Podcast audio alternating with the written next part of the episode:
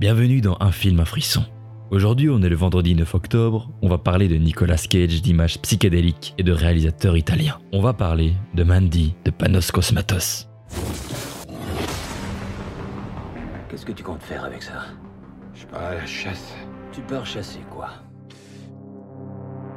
De vrais démons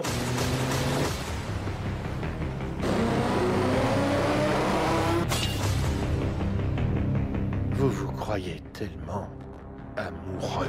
Je vais te montrer ce que c'est l'amour. Il faut savoir que je voue un culte à la limite du divin pour Nicolas Cage. Ce n'est pas Dieu qui a créé le monde, mais Nicolas Cage. C'est devenu un mème dans tout l'internet. Mis à part ça, je trouve que c'est un très bon acteur. Bon, il ne choisit pas souvent les meilleurs films, mais il se donne toujours à 100% dans ses rôles. Et on voit bien qu'il s'amuse à chaque fois. D'ailleurs, une petite anecdote, c'est qu'il est très fan de comics, mais genre à un point où il a appelé son fils Kal-El, c'est-à-dire le prénom de Superman.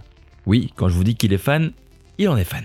Bon, revenons au film. Qu'est-ce que ça raconte? Eh bien, pendant les années 80, la femme de Red Miller, donc le personnage de Nicolas Cage, se fait tuer par des méchants. Il va se venger. Pour vous prévenir, c'est un film de série B, c'est-à-dire que c'est un film à petit budget qui est un peu underground et que souvent on avait difficile à trouver. Cette appellation de série B est souvent comparée au nanar. Nicolas Cage joue ici un bûcheron bien viril qu'il ne faut pas faire chier, sinon attention à ne pas recevoir un coup de hache dans la tronche. Ici, on est en plein trip psychédélique, dans la vision du réalisateur. Et comment dire, c'est coloré. Le film a une première partie totalement sensorielle. Ce que je veux dire par là, c'est que grâce aux images, on ressent des choses, mais aussi grâce à la musique, mais pas au scénario, plus vraiment à l'image. Bon, je sais que la comparaison est un peu nulle, mais au niveau de l'expérimentation sensorielle, ça serait dans le genre 2001 l'Odyssée de l'espace. Mais si vous voulez une bonne comparaison, on pourrait dire que c'est un peu un Mad Max sous cocaïne. Pour les amoureux du genre, je vous conseille absolument ce film. Vous allez adorer. Et pour les autres, eh bien parfois c'est bien aussi de sortir sa bulle de confort, de se sentir secoué par ce qu'on voit.